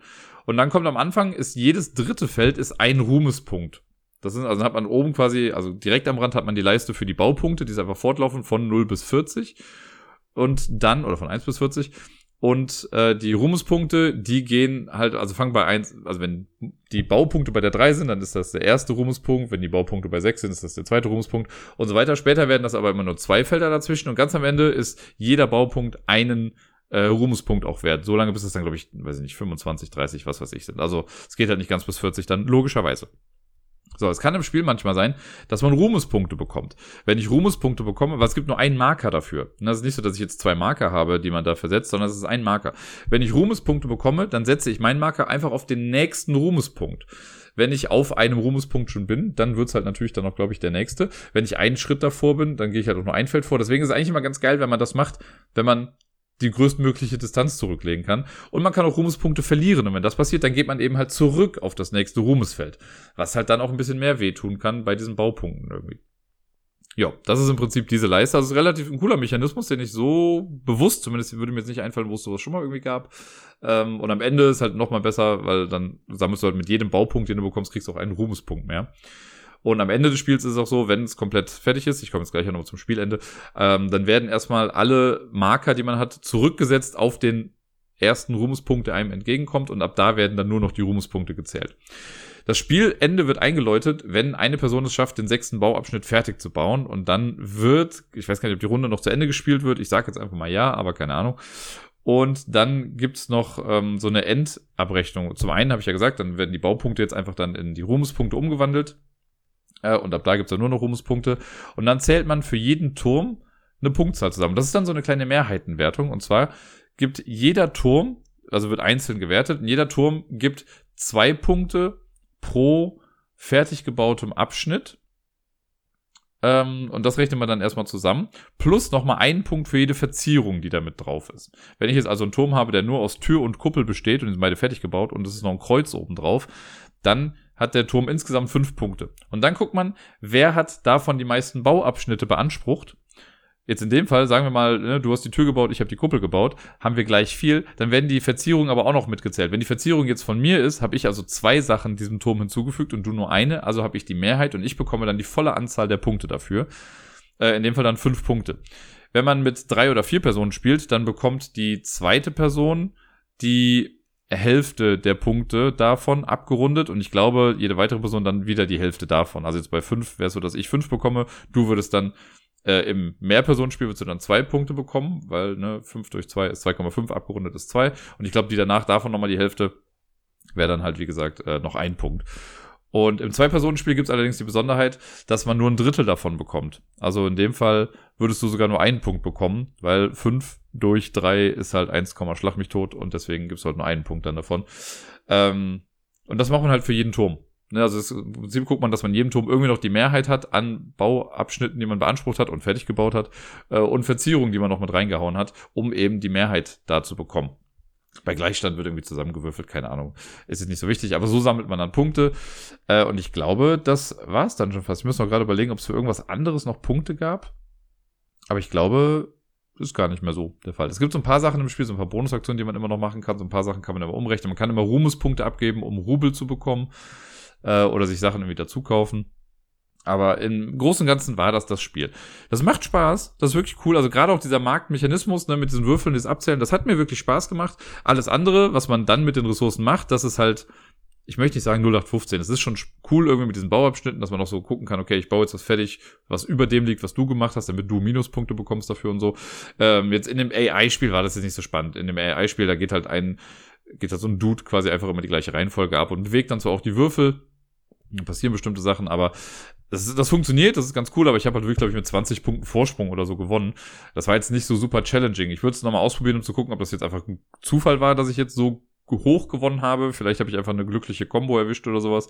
Äh, aber alles in allem war das jetzt nicht so fordernd. Ähm, ich freue mich schon drauf, dass man mit, vielleicht wirklich mit vier Leuten zu spielen, so dann hat nämlich jeder auch seine eigene Würfelfarbe und ich glaube, dann wird es nochmal spannend. Ähm, welchen Würfel man wie bewegt und vielleicht, dann passiert halt auch nochmal mehr, aber da muss halt auch, also dann ist, glaube ich, die Downtime doch auch relativ hoch, weil, wie gesagt, die einzigen, ähm, die einzigen Aktionen, die wirklich schnell gehen, sind halt Bauabschnitt beanspruchen, was man halt eh höchstens sechsmal im ganzen Spiel macht und Ressourcen liefern, weil man die einfach nur nimmt und dann draufsetzt und dann werden halt eventuell schon kleine Punkte verteilt und so. Aber das macht man jetzt ja auch nicht ganz so häufig. Dieses Ressourcen nehmen und den Markt und sowas, das macht man halt viel häufiger. Und das ist halt das, wo dann die große Downtime, glaube ich, entsteht. Muss man mal gucken, vielleicht irre ich mich auch, aber das ist gerade so mein erster Eindruck davon. Es hat Spaß gemacht. Es wird kein Spiel sein, was ich mit jeder Konstellation spielen kann. Äh, aber gerade auch zu zweit, glaube ich, wenn man es dann gegen eine menschliche Person spielt und die halt auch versiert ist im Spielen, ich glaube, dann ist das ein Spiel, was auch echt flott irgendwie von der Hand geht. Und da freue ich mich schon sehr drauf. Alle weiteren Spiele habe ich gestern Abend gespielt, denn ich habe einen Spieleabend mit zwei Kolleginnen gemacht, die, äh, also mit einer arbeite ich gerade direkt in der Gruppe zusammen und wir sind generell halt voll auf einer Wellenlänge. Das ist eine junge Kollegin, die im letzten Jahr ihr BFD gemacht hat also den Bundesfreiwilligendienst. Und wir haben, also wer mit mir irgendwie zu tun hat auf der Arbeit, wird hin und wieder mal über Brettspiele zugelabert. Und wir haben dann irgendwann drüber gesprochen und sind dann halt auch drauf gekommen, so, ja, wir könnten ja mal einen Spieleabend irgendwie machen. Und dann haben wir noch eine andere Kollegin gefragt, die, die im Sommer geheiratet hat, wo ich auf der Hochzeit auch war. Äh, die wohnt nämlich hier um die Ecke. Und ähm, ich wusste bei beiden, also bei der einen, die hier um die Ecke wohnt, da wusste ich, okay, die hat schon mal so Sachen wie Aeons End oder Robinson Crusoe gespielt. Bei äh, der anderen, bei der BFDlerin, so nenne ich es jetzt einfach mal, die ähm, hatte, also da wusste ich es einfach nicht so genau. Da wusste ich, okay, Mensch, ärgere dich nicht, geht klar und Monopoly, aber weiter wusste ich es jetzt einfach nicht. Deswegen war es auch für mich relativ schwierig, mir im Vorfeld schon richtig Gedanken dazu zu machen, welche Spiele man dann irgendwie so nimmt. Und äh, wir haben das Ganze, nachdem wir erstmal so ein bisschen gequatscht haben hier, haben wir dann angefangen mit einer lockeren Runde Soundjack. Dieses Musik-Quiz-Spiel, was ich ja total liebe. Ich habe es letztes Jahr so ein bisschen ausgespielt mal, aber dann habe ich ja einmal mit meiner Schwester nochmal gespielt und äh, jetzt dann halt auch wieder. Und es ist, äh, also ja, ich sag mal, für jemanden, der das das erste Mal dann mit mir spielt und generell jetzt vielleicht nicht so versiert ist in dieser ganzen Musiksache und nicht so ganz weiß, was da gefordert wird, ist es tendenziell auch schon mal schwieriger, weil man hat halt schon einen Vorteil, wenn man das Spiel einfach häufiger gespielt hat, weil bestimmte Sachen, die hört man dann, dann weiß man direkt, was gefordert ist irgendwie. Und ich habe mich dann schon stellenweise ein bisschen zurückgenommen irgendwie und habe halt trotzdem irgendwie mit 20 zu 11 zu 6 gewonnen, was äh, ein bisschen frustrierend dann war. Aber das Spiel an sich ist halt echt lustig und ich mag den Moderator in diesem Spiel halt einfach auch total gerne. Äh, deswegen spiele ich das immer wieder gerne und es war jetzt auch als Icebreaker, ich wollte gerade Dealbreaker sagen, aber als Icebreaker war es echt ganz gut, um in den Abend reinzukommen. Für die, die es gar nicht kennen, mit Brettspiel an sich hat das schon fast gar nichts mehr zu tun. Das ist eigentlich so ein, ja, fast schon eine Konsole. Äh, man hat so ein Gerät vor sich, das erinnert äh, von der Optik her so ein bisschen an Simon Says, also an das Ding, wo man immer so eine Farbsequenz vorgegeben bekommt, die sich immer um ein Feld erweitert, äh, die man dann so nachspielen muss. Man, das sind aber im Prinzip die Buzzer, auf die man einfach drückt. In der Mitte steht so ein cooles Mikrofon und daraus kommt eben dann der Ton. Wobei, der kommt, glaube ich, noch nicht mehr daraus, sondern unten raus. Aber ist ja auch egal. Und dann werden halt Musikstücke vorgespielt oder Tiergeräusche oder Soundkulissen. Und man muss dann sagen, okay, wie heißt der Sänger, die Sängerin? Wie heißt das Stück? Wie heißt das musikalische Werk? Was für ein Tier war das? an welchem Ort befinden wir uns gerade. Manchmal wird es dann noch so aufgepeppt mit, äh, okay, ihr zwei Spieler, ihr habt jetzt ein Duell, das gilt nur für euch, oder du musst die Frage beantworten, aber wenn du schaffst, kriegst du die dreifache Punktzahl und so weiter und so fort. Wer dann zuerst 20 Punkte hat, gewinnt das Ganze und dann ist auch vorbei. Das dauert 20, 30 Minuten äh, und dann ist man auch durch mit der ganzen Sache. Macht auf jeden Fall Spaß und wie gesagt, es gibt halt Lieder, wenn dann irgendwie Mambo Number 5 kommt, yo, dann weiß ich halt, dass das von Lou Bega kommt zum Beispiel. Ähm, wenn man aber sonst halt jetzt nicht, wenn man generell schon ein Problem damit hat, Musikstücke nicht zuordnen zu können, so dann ist das Spiel halt schon relativ schwierig. So. Aber mir macht Spaß, ich find's cool und äh, ja, es landet ja immer mal wieder auf dem Tisch. Macht natürlich aber ein bisschen mehr Spaß, wenn man es wirklich kompetitiv spielt und Leute dann äh, an den Buzzern hat, die wirklich ja auf nur einem Level sind mit einem. Ich wurde dann gefragt, was denn so mein Lieblingsspiel denn wäre. Und dann habe ich halt natürlich gesagt, ja, Pandemie ist mein Lieblingsspiel. Und ich war mir aber echt unsicher, ob das jetzt schon ein Spiel ist, was von der Komplexität für diese Spielegruppe jetzt irgendwie geeignet ist. Zumal ich halt echt wirklich ungerne so ins Quarterbacking irgendwie verfalle, was ja bei Pandemie einfach geschehen kann, ne? dass man das mit Leuten spielt und im Endeffekt sagt man denen einfach nur noch, ja, dann geht du doch dahin, mach dies und jenes, mach du das, mach du das. Und dann spielt man im Prinzip einfach ein Singleplayer-Game mit zwei NPCs oder so. Das habe ich auch gesagt, so dass das halt dass ich das ungern machen möchte und wenn die was anderes spielen wollen, ist das okay. Und dann meinte sie so, ach so, du möchtest das also nicht mit uns spielen? Dann habe ich gesagt, okay, dann spielen wir es halt. Und äh, das haben wir dann auch gemacht und das ging dann auch eigentlich relativ klar. Ich glaube, der aktuelle Kontext der globalen Ereignisse in Sachen Pandemie hilft dann auch nochmal, da so ein bisschen äh, ja, locker irgendwie ranzugehen äh, und das alles ein bisschen besser verkaufen zu können. Und äh, wir haben es dann gespielt auf normal, also mit fünf Epidemien. Und wir haben es dann auch geschafft, in der Tat, mit, also relativ zügig sogar. Und das war ganz geil, weil wir haben es wirklich in der ersten Runde hatten wir es geschafft, schon eine Sache zu behandeln. Äh, und irgendwie drei Runden später war es dann auch ausgerottet, weil irgendwie für Gelb lag am Anfang einfach nichts draußen. Wir haben auch, oder es lagen zwei Würfel irgendwie da. Äh, und ich hatte direkt dann die gelben Karten. Ich war Wissenschaftler, also ich brauchte halt nur vier Karten dafür. Und dann hatten wir noch Forscherin mit drin und die äh, Quarantänespezialistin. Also eigentlich drei ganz coole Rollen. Und es hat auf jeden Fall geholfen, dass wir halt Forscher, äh, also Forscherinnen und Wissenschaftler irgendwie mit drin hatten. Ich habe ja übrigens noch, also ne, falls ihr euch jetzt wundert bei den Beschreibungen, weil ich weiß, das ist glaube ich eigentlich die Wissenschaftlerin oder so und der Forscher oder die Forscherin, ich weiß es nicht. Ich habe ja noch die uralt-Version von Pegasus damals. Äh, das wurde ja alles nochmal gereholt. Ich habe das große Ding mit den Holzwürfeln und so. Es gefällt mir halt einfach mal noch ein bisschen besser. Äh, sieht ein bisschen schöner aus.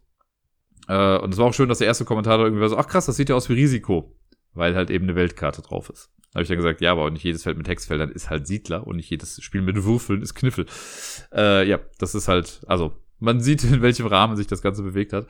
Aber wir haben es geschafft und es haben auch, würde ich mal behaupten, alle irgendwie geschafft. Also gerade meine äh, Ex-BFDlerin, jetzt direkte Kollegin, die war da schon echt mit hinterher, die hat auch gut vorgeplant. Da war ich richtig, also begeistert. Ich möchte das jetzt gar nicht so ähm, äh, patronizing irgendwie sagen sondern ich fand es wirklich cool, dass sie dann schon, wenn sie dreimal gesagt hat, ja, guck mal, so, dann mache ich doch jetzt dies und jenes und dann kann sie das machen und dann hast du die Karten und die hat schon echt mitgeplant. Das fand ich richtig cool.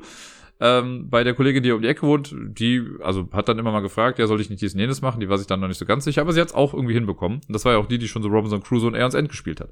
Das möchte ich nur noch mal kurz äh, sagen, weil wird später noch mal wichtig. Ja, wir haben es dann gespielt und ich glaube, es hat auch allen gefallen. Es hat natürlich geholfen, dass wir jetzt auch gewonnen hatten.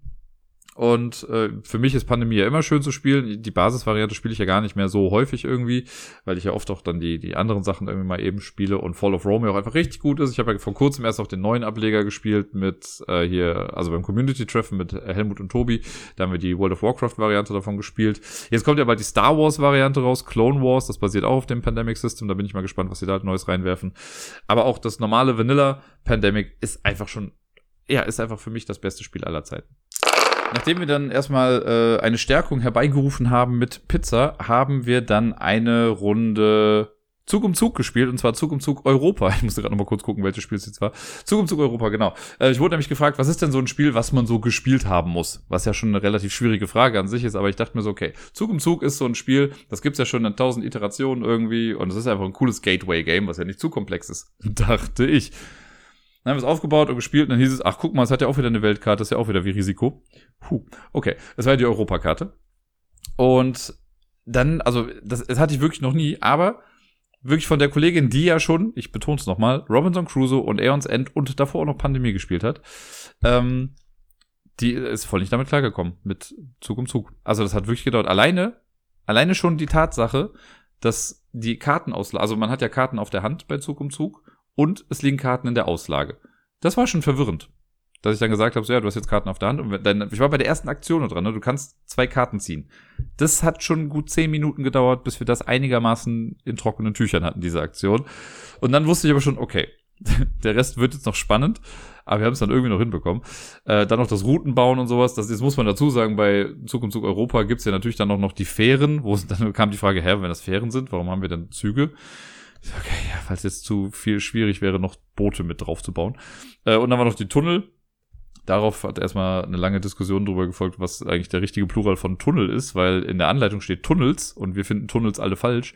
Äh, die Tunnel ist ja einfach auch richtig. Tunnels gibt es zwar auch, ist aber seltener gebraucht und so. Aber wie dem auch sei, Tunnels laut der Anleitung, äh, die gibt es ja auch da. Ist halt so, wenn du eine Strecke baust, die ein Tunnel ist, dann, äh, angenommen, die ist zwei Felder lang, dann legst du erstmal die Karten hin, die du dafür brauchst. Und dann musst du aber vom Deck drei Karten aufdecken. Und wenn diese Karten die Farbe des Tunnels zeigen, dann musst du noch zusätzliche Kosten bezahlen. Also man weiß nie genau, wie lang es jetzt irgendwie dauert, so einen Tunnel zu bauen. Und wenn du die Karten dann nicht auf der Hand hast, dann hast du halt einen Zug verschwendet. Haha. Äh, und nimmst die Karte wieder zurück auf die Hand und musst es dann nächste Runde nochmal versuchen. Das ist quasi so ein Tunnel. Und zudem gibt's ja dann noch die Bahnhöfe. Die gibt's sonst auch nicht. Ich kenne die auch nur in der Europa-Variante. Ich habe jetzt auch nicht tausend Varianten gespielt, aber ich kenne es jetzt nur aus dieser Variante.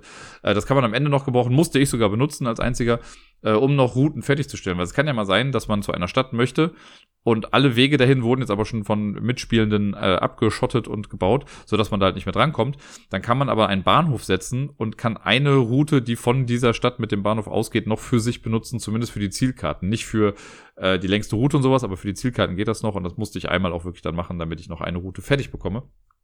Und ja, das äh, ist im Prinzip Zug um Zug. Ansonsten gehe ich mal davon aus, dass die meisten, die jetzt zuhören, das kennen. Ne? Man sammelt Karten, Handkarten, da gibt's auch kein Handkartenlimit. Damit, die legt man dann aus, um Routen zu, für sich zu beanspruchen. Da legt man dann die Züge quasi aus und kriegt dafür dann schon mal Siegpunkte im Spiel. Man versucht Zielkarten zu erfüllen, von denen hat man ein paar schon zu Beginn des Spiels bekommen. Man kann aber auch als weitere Aktion auch noch neue bekommen im Laufe des Spiels. Und äh, wenn das Spiel dann vorbei ist, und das ist dann vorbei, wenn eine Person zwei oder weniger Waggons noch vor sich stehen hat, äh, und dann ist jeder nochmal dran, inklusive der Person, die das Spielende äh, also herbeigerufen hat. Und dann werden die Zielkarten überprüft und für jede Zielkarte, die man erfüllt hat, kriegt man die Punkte, die draufstehen. Für jede Zielkarte, die man nicht erfüllt hat, verliert man die Punkte, die da draufstehen. Also es trifft einen doppelt hart. Und dann ähm, gibt noch extra Punkte für die Bahnhöfe. Für jeden Bahnhof, den man nicht gebaut hat, kriegt man vier Punkte. Und wer insgesamt die längste zusammenhängende Strecke gebaut hat mit seinen Waggons, der bekommt dann nochmal 10 Punkte oder die bekommt 10 Punkte. In unserem Fall war ich das. Ich habe dann doch recht hoch gewonnen. Das war bestimmt auch ein bisschen demotivierend. Äh, es hätte aber noch anders ausgehen können. Also ich glaube, wenn zwei, drei Sachen am Ende anders gelaufen wären, dann wäre es wirklich ein knapper Sieg für die Ex-BFDlerin gewesen. Ähm, und die andere war halt mit dabei. Das war ein bisschen schade, weil sie ähm, sie hat es halt nicht geschafft, ihre lange Strecke fertig zu machen. Bei Europa bekommt man eine lange Strecke mit am Anfang und die kann man halt behalten. Die gibt halt dann irgendwie an die 20 Punkte, aber wenn man die halt nicht schafft, dann kriegt man auch 20 Punkte wieder abgezogen, was halt nicht ganz so geil ist.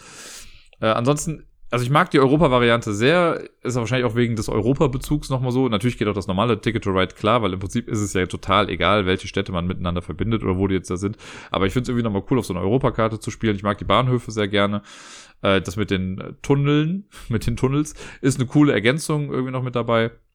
Von daher gefällt mir das echt schon ganz gut. Und es ist halt so ein Evergreen. Also ich finde wirklich, Zug um Zug ist halt ein Spiel, was man ja, also wenn man es dann kann und kennt, dann hat man da echt eine große Auswahl an Spielen und es ist halt relativ zugänglich, auch wenn ich jetzt ja gemerkt habe, okay, nicht für jedermann. Auch da muss man nochmal gucken. Und äh, ich habe es jetzt auch bei Twitter gepostet. Ich meine, ich habe ähm, einmal im Spiel gab es da diesen Satz und den fand ich beeindruckend und traurig zugleich. Und zwar dieses, ich will einfach nur einen Würfel haben, der mir sagt, wo es lang geht oder wo ich hin muss. Das ist halt, glaube ich, für Leute, die, ja, so wie wir, viele Spiele spielen, ist das halt quasi ein Schlag in die Fresse, ne? Weil es ist halt so Roll and Move. Seit, also wann gab es das letzte richtig gute Roll and Move Spiel irgendwie? Ich meine, ich habe mal eine Top Ten Liste gemacht mit Spielen, bei denen mich Roll and Move jetzt nicht so belastet, aber wir sind ja weit, weit weg davon. Also selbst Kinderspiele haben das ja schon nicht mehr so wirklich in sich, die guten zumindest. Und deswegen ist so ein Spruch erstmal so, oh, okay, the feels. Ähm, aber zeigt halt auch einfach, ja gut, ne, nicht jeder ist halt in dieser Spielebubble drin. Und selbst wenn du dann sowas wie Aeons End oder Robinson Crusoe spielst, das waren ja auch kooperative Spiele und Pandemie vorher ging ja auch irgendwie klar. Und da wird man, glaube ich, nochmal so ein bisschen mehr geführt. Das hat Pandemie, äh, hat Pandemie, Entschuldigung. Das hat Martina, nein, das ist nicht gleichsetzend. Äh, das hat sie in einem Tweet dann noch irgendwie gesagt, dass man da halt so ein bisschen mehr geleitet wird noch irgendwie und man hat halt mehr Unterstützung, ohne es vielleicht auch wirklich zu merken. Und wenn man dann auf einmal selbst Entscheidungen treffen muss, dann ist es nochmal eine ganz andere Geschichte. Deswegen, das kann ich schon irgendwie verstehen, aber trotzdem war es sehr witzig, weil ich finde gerade Aeons End ist ja jetzt auch ein Spiel, was nicht wirklich intuitiv ist oder Robinson Crusoe, was ja einfach eine Anleitung, und da meinte sie auch so, das fand ich gar nicht so kompliziert. Wo ich dachte mir, ey, Robinson Crusoe hat eine Anleitung straight out of hell und das hier ist ja eigentlich echt gestreamlined und so, aber naja, war eine spannende Geschichte, trotzdem mir hat noch Spaß gemacht. Ähm, und ja, dann habe ich mir gedacht, für unser letztes Spiel am Abend, denn jetzt danach kommt unser letztes Spiel, nehmen wir uns doch was, was noch einen Schritt weiter zurückliegt. Ob ich dann mit Tokaido die richtige Wahl getroffen habe, weiß ich auch noch nicht so ganz. Denn auch das war dann erstmal wieder ein bisschen kompliziert. Ich fand Tokaido, dachte ich mir, okay, es ist ja wirklich simpel, weil bei Tokaido ist ja die gesamte Entscheidung besteht ja nur darauf, okay, wie viele Felder gehe ich jetzt nach vorne, also auch wenn kein Würfel mir sagt, wie weit ich nach vorne gehe. Wir haben ja schon angeboten, ihr wirklich einen Würfel zu geben, damit sie sich einfach nicht mehr entscheiden muss. Ähm, aber man hat ja, es ist ja wirklich limitiert, weil man ja immer nur etappenweise spielt. Also es ist ganz klar zu sehen, welche Optionen habe ich jetzt. Manchmal doppeln die sich ja sogar. Und dann weiß man ja, okay, brauche ich Geld, gehe ich auf den Bauernhof. Brauche ich äh, Souvenirs, gehe ich in den Souvenirshop und so weiter und so fort. Also eigentlich ist das ja relativ niederschwellig. Es gibt ja gar nicht so viele Optionen in diesem Spiel. Und es ist ja auch ein reines Set-Collection-Spiel. Also egal, was ich mache, es gibt mir irgendwie Punkte, außer die Sache mit, ich gehe auf den Bauernhof und kriege drei Geld. Aber sonst gibt einem ja alles irgendwie Punkte. Und es ist auch super simpel, das wurde auch relativ schnell verstanden mit immer der, der am weitesten hinten ist, ist halt gerade am Zug. Und dann guckt man halt, wo man dann hingeht und was macht. Und das hat dann auch irgendwann geklappt, was die beiden nicht so ganz verstanden haben, wo ich jetzt aber auch gemerkt habe, okay, es ist in dem gesamten Spiel, finde ich, auch mit das komplexeste, komplizierteste, wie man auch möchte. Ähm, das sind die Andenken, und zwar da die Wertung, weil es ist ja so, wenn ich, man kauft ja Sets, es gibt Andenken in vier verschiedenen Kategorien. Wenn ich jetzt ein Andenken kaufe von einer Kategorie, dann kriege ich dafür einen Punkt. Wenn ich jetzt ein Andenken aus einer anderen Kategorie kaufe, das kann ich dann dem Set hinzufügen, kriege ich dafür drei Punkte. Kaufe ich noch eins dazu, kriege ich dafür fünf Punkte. Und wenn ich das Set vervollständige, kriege ich nochmal sieben Punkte. Also man kann für ein vollständiges Set insgesamt 16 Punkte quasi bekommen.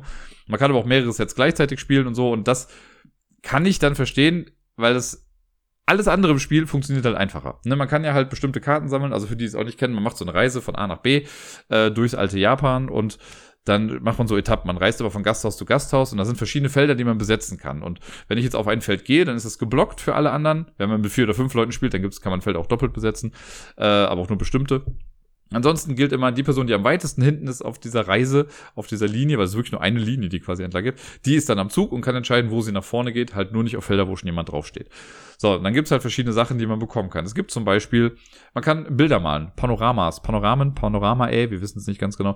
Die kann man malen, da gibt's drei verschiedene. Wenn ich auf so ein Feld komme, nehme ich mir einfach die nächste Karte im Panorama und krieg so viele Punkte. Das heißt, für die erste Karte in einem Panorama kriege ich einen Punkt, für die zweite Karte in einem Panorama kriege ich zwei Punkte, für die dritte Karte in einem Panorama kriege ich drei Punkte und so weiter und so fort. Es gibt ein Panorama, das ist nach drei Karten fertig, eins nach vier, eins nach fünf. Bin ich die erste Person, die ein Panorama fertigstellt, kriege ich dann nochmal drei extra Punkte für mit so einer extra Sonderkarte. Das sind die Panoramen. Das heißt, wenn ich sage, ich gehe voll auf Panoramas, Panorama ey, dann äh, versuche ich einfach generell auf die ganzen äh, Panoramafelder zu kommen, um die halt fertigzustellen. Das ist eine Taktik, ziemlich valide. Wenn man das weglässt, kriegt man nicht ganz so viele Punkte. Ich würde Panoramas nie außer Acht lassen. Dann gibt es heiße Quellen. Die sind super simpel. Komme ich auf ein Feld mit einer heißen Quelle, ziehe ich eine heiße Quelle-Karte und kriege entweder zwei oder drei Punkte, je nachdem, was auf der Karte draufsteht. Die Souvenirs habe ich eben schon mal erklärt. Komme ich auf einen Souvenirshop, ziehe ich drei Karten aus dem Souvenirshop und muss dann mich entscheiden, also kann dann entscheiden, ob ich auch gar keine kaufe oder ich äh, krieg halt eine, zwei oder drei, muss dann aber halt das Geld auch dafür bezahlen und kriegt dafür dann die Siegpunkte. Und dann gibt es zu guter Letzt noch die, äh, also Bauernhöfe. Auf Bauernhöfen ist es so, wenn ich da drauf gehe, kriege ich drei Münzen. Es gibt Tempel. Bei Tempeln spendet man Geld. Man kann eine bis drei Münzen den Tempeln spenden. Und für jede Münze, die ich abgebe, kriege ich äh, einen Siegpunkt. Und man sammelt die auf dem Feld, weil das am Ende nochmal wichtig ist. Und dann gibt es zu guter Letzt noch die äh, Begegnungsfelder. Da trifft man einfach irgendeine random Person, man zieht eine Karte vom Begegnungsstapel und die Person gibt einem irgendwas. Das kann Geld sein, das kann ein Panorama sein, das kann ein Andenken sein, das kann, äh, ja, keine Ahnung, irgendwas anderes sein. Das kann irgendwas sein. Oder man darf nochmal was spenden oder sonst was. Ist in der Regel immer was Gutes. Und dann landet man am Ende einer Etappe immer in einem Gasthaus. Die erste Person, die in einem Gasthaus ankommt, zieht so viele Nahrungskarten oder äh, Mahlzeitkarten, wie Personen am Spiel teilnehmen, plus eins. In unserem Fall waren es jetzt vier Karten und darf sich dann zuerst eins aussuchen. Nahrungskarten geben immer sechs Punkte, kosten aber entweder eine, zwei oder drei Münzen. Das heißt, ich kann natürlich sagen, gut, ich habe keinen Bock, äh, viel Geld auszugeben, also gebe ich immer nur eine Münze aus. Dann gebe ich eine Münze aus, wenn das dabei ist, nehme die Karte, leg die offen vor mich hin, kriege dafür meine sechs Punkte und warte erstmal auf die anderen.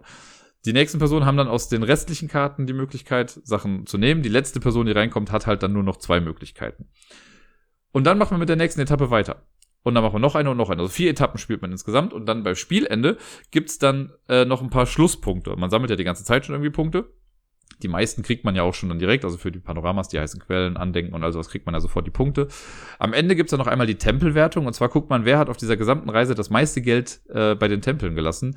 Die Person mit den meisten Münzen dort kriegt dann zehn Punkte nochmal, danach sieben, dann vier, dann zwei, glaube ich, oder so, oder einen Punkt. Äh, das wird drauf gerechnet.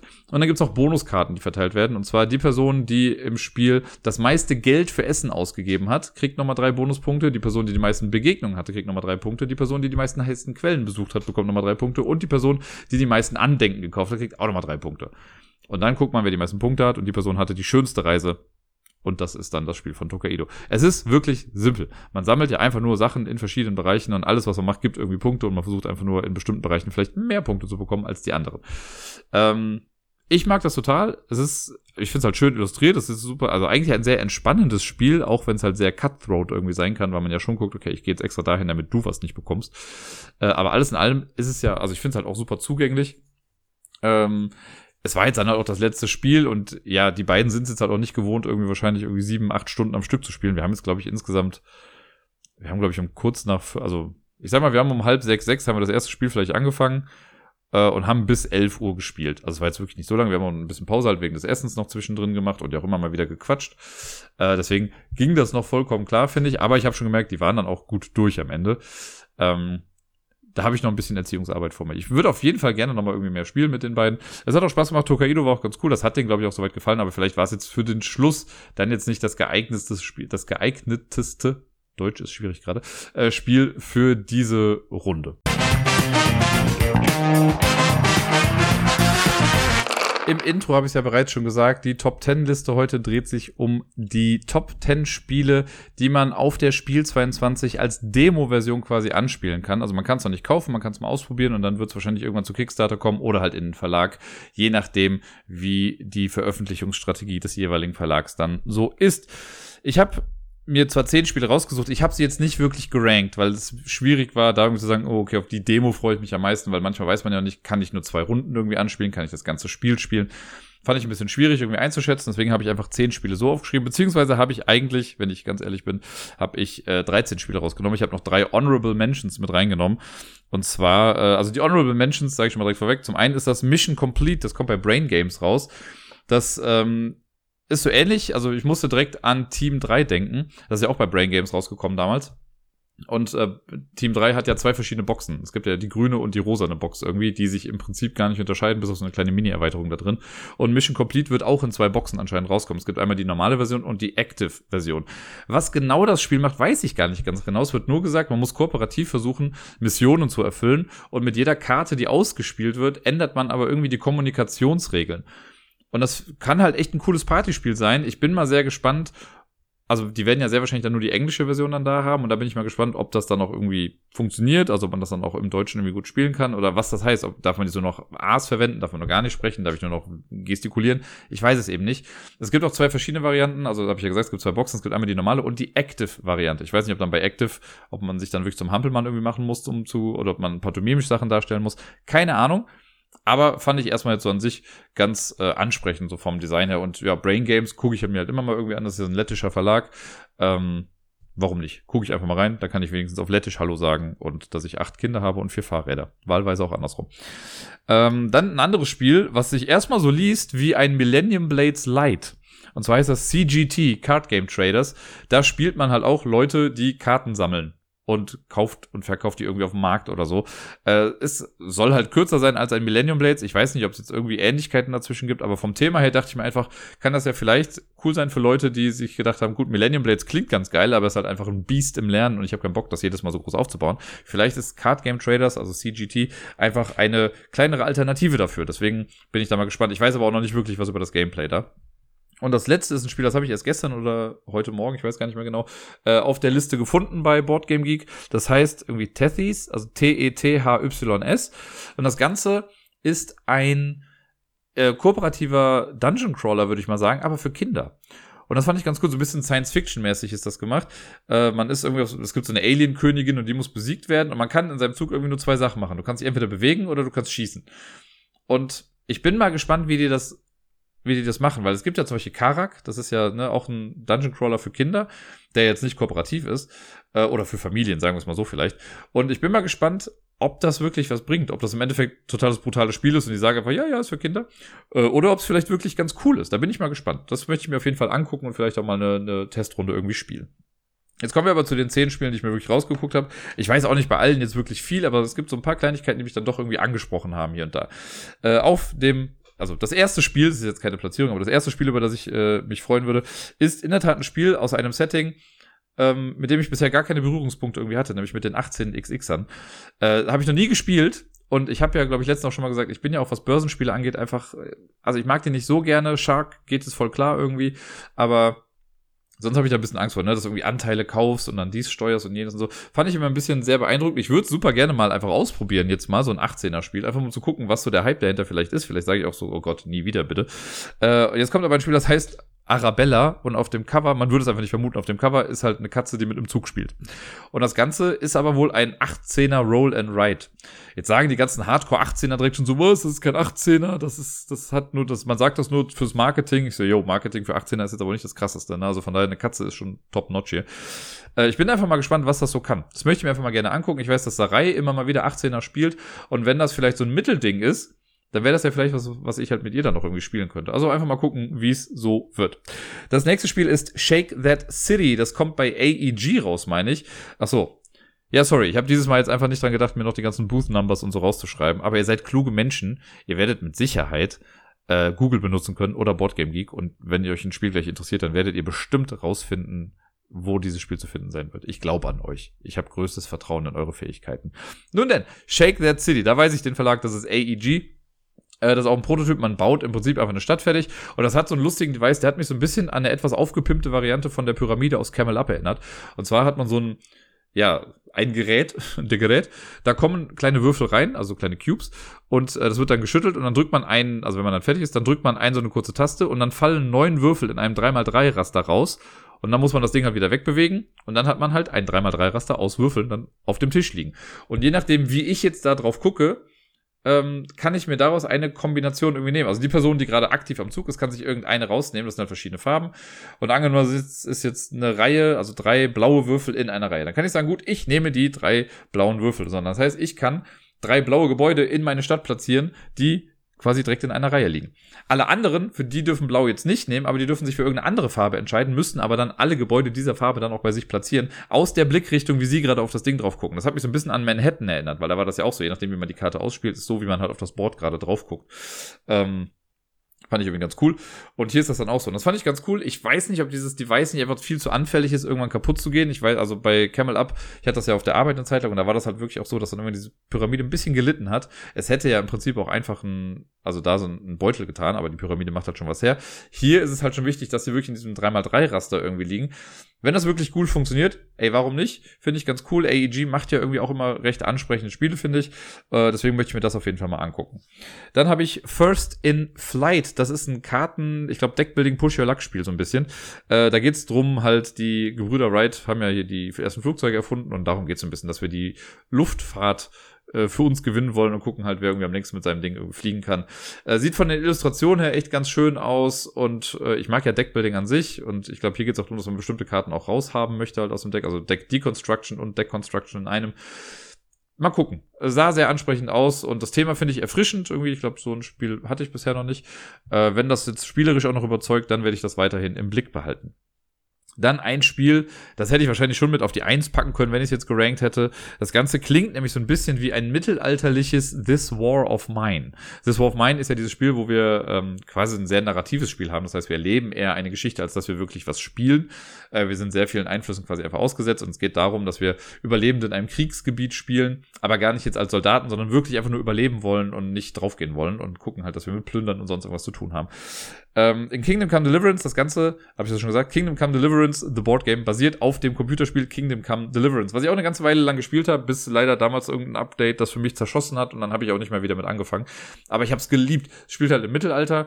Äh, wir erleben die Geschichte von einem so einem Dude, der quasi vom Bauern aufsteigt bis in die höchsten Ränge und so und äh, hat super geiles Storytelling, coole Missionen. Man kann sich auf sein Pferd schwingen, kann einfach rumreisen, kann irgendwie heiraten, was weiß ich nicht alles.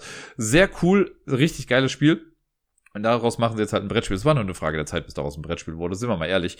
Äh, und was ich bisher so darüber gelesen habe, klingt halt wirklich so wie ein sehr, äh, ja, narratives, reichhaltiges Storyspiel, wo man viel erleben kann und wo auch, es wird auch so ein bisschen gesagt, dass die Aktionen, die wir machen, halt auch irgendwie Konsequenzen haben und wird dann in eine bestimmte Richtung gedrückt. Ich weiß jetzt nicht genau, ob das so Szenario-basiert ist oder halt so ein Sandbox-Game, keine Ahnung. Äh, aber das möchte ich mir auf jeden Fall angucken. Das wird auch sehr wahrscheinlich ja zu Kickstarter irgendwie kommen. Und da bin ich mal sehr gespannt, ob mich das äh, genauso hooken kann wie das äh, Computerspiel. Ich befürchte nur, dass es halt ein relativ teures Vergnügen wird, wenn es dann irgendwann mal rauskommt. Dann habe ich ein Spiel, ich habe beim letzten Mal auf der Top 10 Spiele, die man kaufen kann, schon ein Spiel gehabt, das von Vincent to Trade illustriert war. Hier ist es zu 50% von ihm illustriert, und zwar Unconscious Mind. Das ist ein Spiel, das sich thematisch mit der Psychoanalyse und sowas befasst. Äh, und es gibt einmal, sage ich mal, die äh, die Grafiken aus der Echtwelt, die sind von Vincent to Trade gestaltet, aber es geht auch ein bisschen darum, Träume zu deuten und was weiß ich nicht. Also ich weiß doch gar nicht genau, wie das funktionieren soll, aber diese Traumsachen sind dann von wem anders gestaltet. Ich will jetzt gerade einfach sagen, das ist die Person, die auch die Dixit-Karten macht, wobei es ja wahrscheinlich mehrere gibt, aber ich bin mir ehrlich gesagt gar nicht sicher. Aber auf jeden Fall gibt es so Traumkarten und dieser Mix, der funktioniert wieder ganz gut und ich finde das Thema mega unverbraucht und mega cool. Also da bin ich mal gespannt, was man da wirklich macht, ob man das irgendwie Patienten behandelt oder halt äh, austherapieren möchte. Keine Ahnung. Äh, die Idee finde ich ganz cool. Da möchte ich auf jeden Fall einen Blick drauf werfen. Dann habe ich hier stehen Paperback Adventures. Paperback ist ein Spiel, das von Tim Fowers rausgekommen ist. Das ist auch der Dude, der Burgle Bros zum Beispiel gemacht hat oder Fugitive. Und Paperback ist ein, in der Idee ein echt cooler Deckbilder gewesen. Und zwar ist das quasi Scrabble gemischt mit Dominion. Wir haben äh, auf den Karten, die wir quasi auf der Hand haben, haben wir Buchstaben, daraus legen wir dann Wörter aus und je nachdem, wie lang die Wörter sind oder was für eine Wertigkeit die haben, desto mehr Geld kriegen wir und können dafür neue Buchstaben kaufen äh, und können dann, müssen halt Punkte irgendwie sammeln. Und das klingt erstmal ganz cool. Ich finde allerdings, also ich habe das letzte Mal, glaube ich, live gespielt auf der Hamburger Spielemesse 2019. Da war ich mit Mattes ja zu Gast und dann haben wir das mit noch zwei anderen gespielt. Und gerade am Anfang ist das Spiel noch ganz cool. Da hast du nicht so viele Möglichkeiten. Da spielst du ein paar Wörter aus, kriegst ein paar Punkte, ist ganz cool.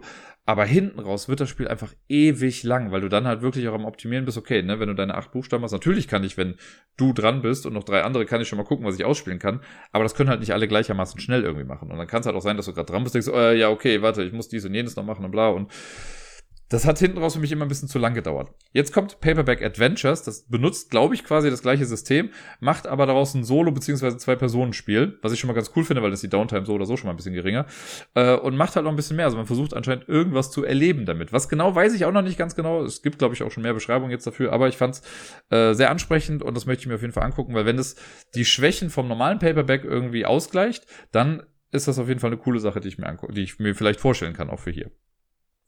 Äh, das nächste Spiel auf der Liste heißt Weirdwood Manor. Das ist ein kooperatives Spiel, was von den Illustrationen vom Cover her schon echt ganz cool aussieht. Das Ganze ist ein kooperatives Spiel. Wir spielen einen von sechs äh, Charakteren und gehen irgendwie in so ein komisches Monster-Geisterhaus rein. Ähm, und müssen gegen eine von drei Kreaturen irgendwie spielen. Also jedes Mal so ein bisschen anders. Und was ganz cool ist, ist, das Board ist äh, ein Kreis und kann sich wohl irgendwie so ein bisschen drehen. Also die Räume können sich drehen, aber was weiß ich nicht, was da passiert. Eine ganze Menge weirder Shit. Ich stehe auf kooperative Spiele, ich stehe auf Variable Player Powers, also dass jeder irgendwie was anderes kann, dass man gegen verschiedene Gegner irgendwie spielen kann, klingt auch noch ganz cool. Ich möchte einfach ausprobieren, hat mich so vom Look her sehr angesprochen. Es war so ein bisschen, hat es mich erinnert, quasi, sag ich mal, ein Horrified, aber ein Level drüber. Und wenn das das erfüllt, bin ich da auch sehr happy mit. Dann äh, quasi das achte Spiel, über das ich jetzt spreche, heißt Tales of Arabian Nights. Ich musste zweimal hingucken. Es gibt ja schon Tales of Arabian Nights und ich dachte erst, okay, ist das einfach nur eine kleinere Variante davon. Nein, Tales of Arabian Nights ist äh, ein Spiel, es sah einfach ganz nett aus. Man macht, glaube ich, auch nicht viel Spannendes. Es ist ein Pick-up-and-Deliver-Game. Wir ziehen aus durch die Wüste, wir versuchen Geschichten zu erleben, um sie dann dem Sultan zu erzählen. Und je nachdem, wie toll unsere Geschichten sind, kriegen wir dann Siegpunkte dafür. Keine Ahnung, ob das Spiel was kann, aber ich fand das Cover recht ansprechend. Ich fand die Geschichte dahinter auch ganz cool. Den Titel finde ich halt auch irgendwie spaßig. Ich habe schon ein bisschen Angst vor der deutschen Übersetzung. Ähm, und ja, gucken wir einfach mal, ob das was wird. Viel mehr kann ich dazu gar nicht sagen. Ich glaube, das ist auch schon alles, was man da eigentlich macht. Also irgendwie Geschichten sammeln oder sonst was. Wie genau das funktioniert, keine Ahnung. Gucke ich mir dann aber an. Äh, auf Platz Nummer 9, ähnliches Ding. Man weiß auch noch gar nicht so viel darüber, aber ich bin ja ein großer Fan, äh, Fan. Ich wollte sagen Freund und Fan gleichzeitig, daraus wurde Fran. Ähm, ein großer Freund von Zeitreisen, äh, auch in Spielen, auch wenn ich finde, dass es in Spielen noch nicht wirklich cool gemacht wurde. Time Stories irgendwie ja schon, aber irgendwie auch nicht, weil Time Stories irgendwann auch ein bisschen anstrengend wurde. Ähm, und jetzt gibt es ein Spiel, das nennt sich Time Collectors. Das hat schon ein cooles Sci-Fi-Cover irgendwie. Und die Idee oder was sie sagen ist, man versucht so ein bisschen durch die Zeit zu reisen und in der jeweiligen Epoche dann Ressourcen zu sammeln. Ich habe keine Ahnung, wie das dann funktioniert, aber was, was die gesagt haben ist, es gibt vier zehnseitige Würfel, die man dann würfelt und die kombiniert man irgendwie so zu dem Jahr, in das man dann reisen möchte. Also wenn ich jetzt zum Beispiel 1, 2, 3, 4 reise, kann ich jetzt sagen, gut, ich reise ins Jahr 1234 oder ich reise ins Jahr 4321 oder 3421 ihr versteht, was damit gemeint ist.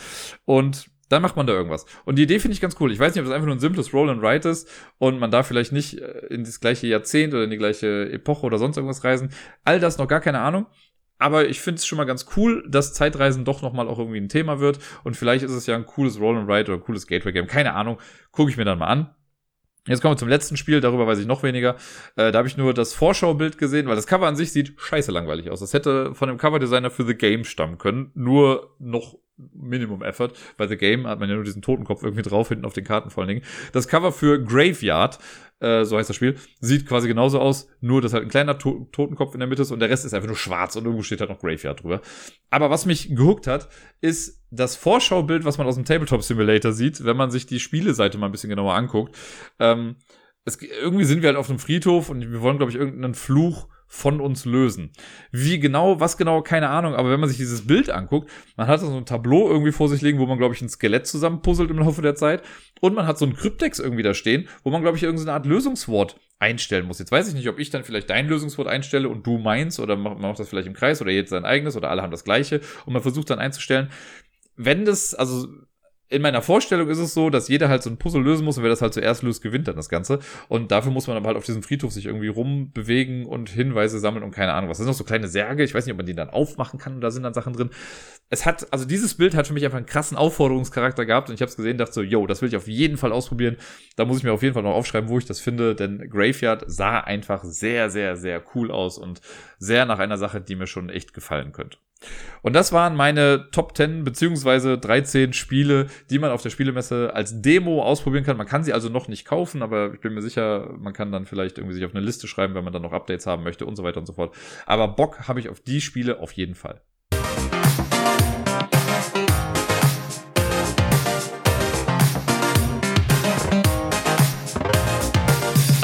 Und sonst so. Tja, die Woche war nochmal auch sehr geprägt äh, von Miepel, was ja eine gute Sache ist. Gerda hatte halt noch bis Freitag immer noch positive Corona-Tests und so und deswegen war Miepel noch bis Freitag dann auch komplett noch bei mir.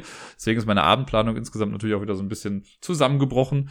Äh, aber ich habe mich sehr darüber gefreut, jetzt so viel Zeit mit ihr zu haben. Ich habe sie am Samstag, als ich sie das erste Mal dann wirklich mal wieder einen ganzen Tag lang nicht gesehen habe, da habe ich sie auch schon sehr vermisst wieder. Äh, wir haben aber trotzdem auch ein paar Sachen die Woche noch gemacht. Am Montag habe ich hier zum Beispiel einfach mit ins Jamesons mal genommen für eine Stunde. Da waren wir von sieben bis acht Uhr da, haben uns Pommes gegessen, konnten mal kurz noch ein paar Leuten Hallo sagen und sind dann irgendwann gegangen. Es war auch dann ein gutes Timing, weil dann wurde sie auch ein bisschen zu laut. Sie hat sich dann schon angefangen, die Ohren zuzuhalten und dann waren wir aber eh schon im Begriff zu gehen. Äh, aber das war ein netter kleiner Ausflug. Danach hat sie auch geschlafen wie ein Stein. Ansonsten waren wir die Woche nochmal im Café Halligalli, äh, waren im Zoo auch nochmal kurz. Das war so ein bisschen doof. Ich wollte eigentlich mit ihr ins Aquarium gehen. Weil ich hole sie dann ja immer so um vier, halb fünf irgendwie ab, so irgendwo dazwischen.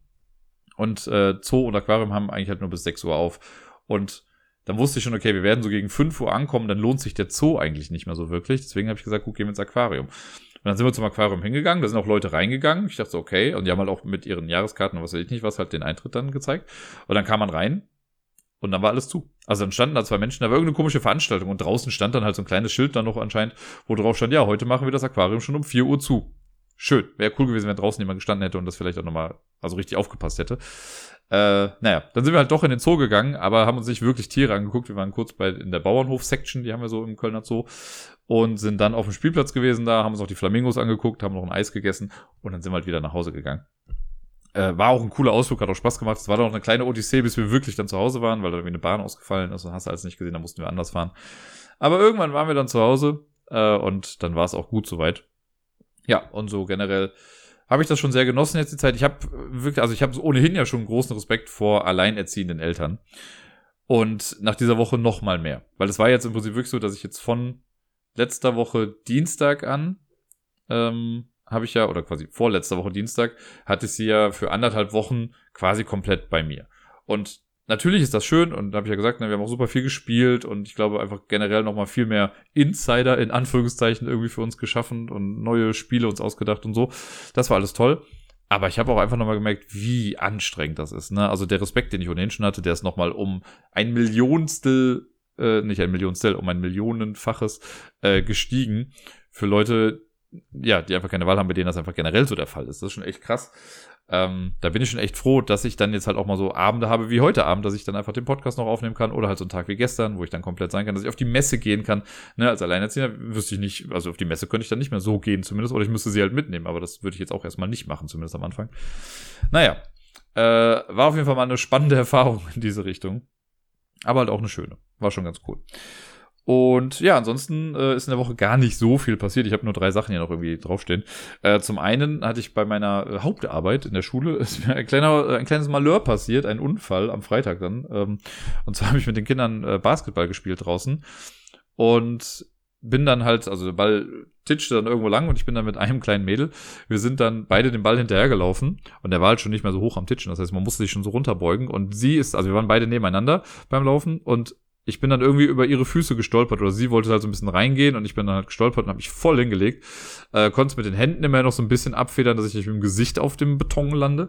Äh, aber mit einem Knie habe ich es nicht geschafft äh, das irgendwie noch abzufedern und bin halt voll über den Boden geschlittert, sodass die Hose halt kaputt gegangen ist und ich mit dem Knie halt so schön einmal über den äh, Steinboden da geratscht bin. Und das hat natürlich erstmal alle gedacht, ah, wie lustig. Und ich dachte nur so, Gott, ich sterbe gerade. Hab mich noch ein bisschen zusammengerissen und mich dann mal langsam auf den Weg ins Büro gemacht äh, und habe mich dann erstmal so ein bisschen notdürftig verarztet. Und ja, damit habe ich jetzt erstmal gerade noch zu kämpfen. Die Hände gehen jetzt so langsam wieder. Da habe ich jetzt gestern noch mal eine kleine Not-OP gemacht, weil ich gemerkt habe, da war irgendwie so ein kleiner Stein noch mit in der Hand drin. Den habe ich mir jetzt rausgeschnitten. Und ja, habe ich wirklich. Äh, und äh, am Knie habe ich halt noch so eine große Schürfwunde. Da hoffe ich jetzt mal, dass die noch irgendwie bis morgen ganz gut verkrustet oder so. Dann werde ich mir noch einen Verband drum machen und immer noch so eine Salbe drauf machen. Aber äh, es tut auf jeden Fall auch hart weh, wenn ich gehe. Und ich glaube, es ist aber eher, weil, naja, weil dann trocknet das wieder ein bisschen, dann bewege ich das Knie und dann wird das wieder zunichte gemacht. Das ist einfach eine blöde Stelle. Äh, ja, passiert. Bin jetzt auch gar nicht, also ich habe mir schon ewig lang nicht mehr so irgendwie wehgetan. Also ich meine, gut, vor anderthalb Jahren hatte ich ja mal so einen Hexenschuss, was auch nicht gerade schön war, aber ich meine, so eine körperliche Wunde hatte ich schon wirklich lange nicht mehr. Äh, Brauche ich auch nicht nochmal irgendwie. Aber naja, war spannend. Da werde ich noch ein bisschen was mit zu kämpfen haben. Ich hoffe halt, dass das bis zur Messe alles spätestens weg ist, damit ich die einfach sorgenfrei genießen kann. Ja, ansonsten äh, bei dem anderen Job, bei Korea Board Games, ähm, wir haben auch die Woche da nochmal einen Prototypen gespielt, aber über den konnte ich jetzt hier noch nicht allzu viel erzählen. Deswegen habe ich das am Anfang auch weggelassen.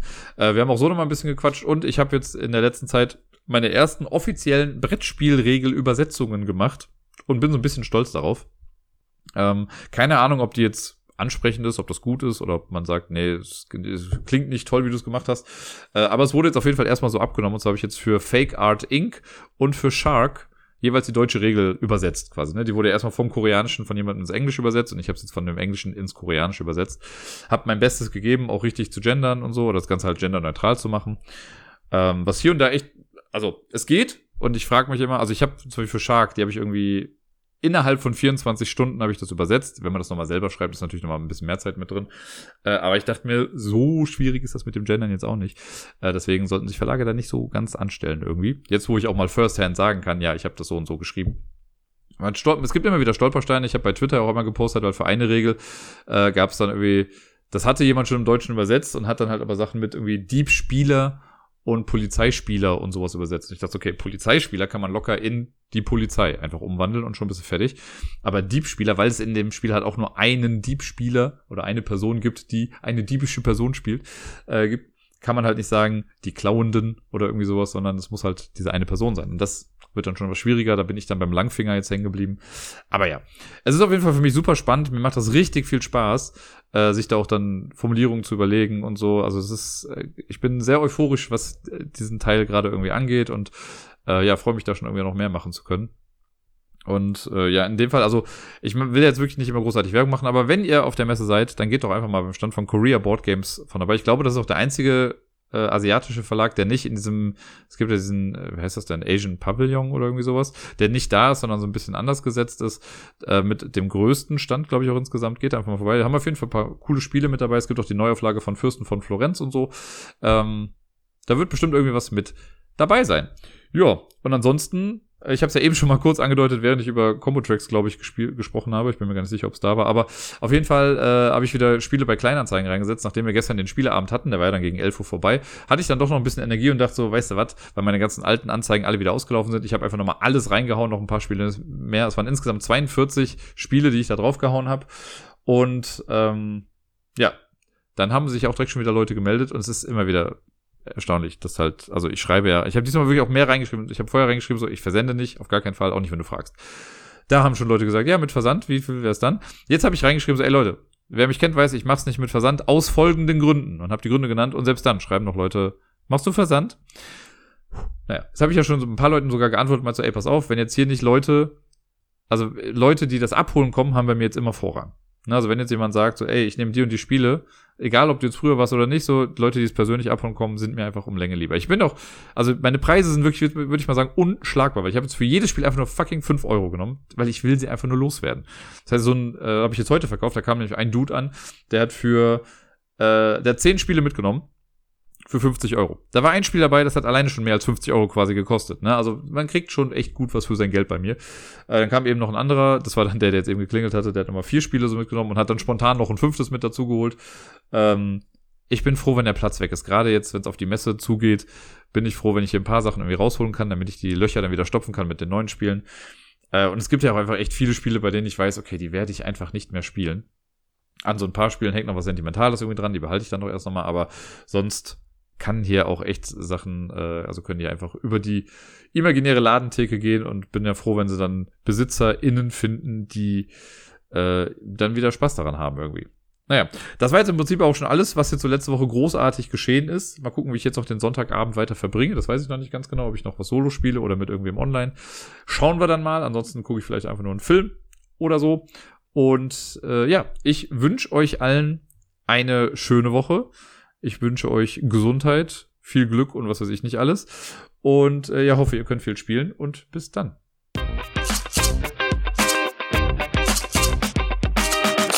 Letzte Woche habe ich ja, glaube ich, noch davon berichtet, dass ich vorhabe, so ein kleines Goodie für die Messe zu erstellen, was man dann irgendwie bekommen kann. Es wird ein bisschen knapp mit der Zeit, aber ich gebe mir Mühe.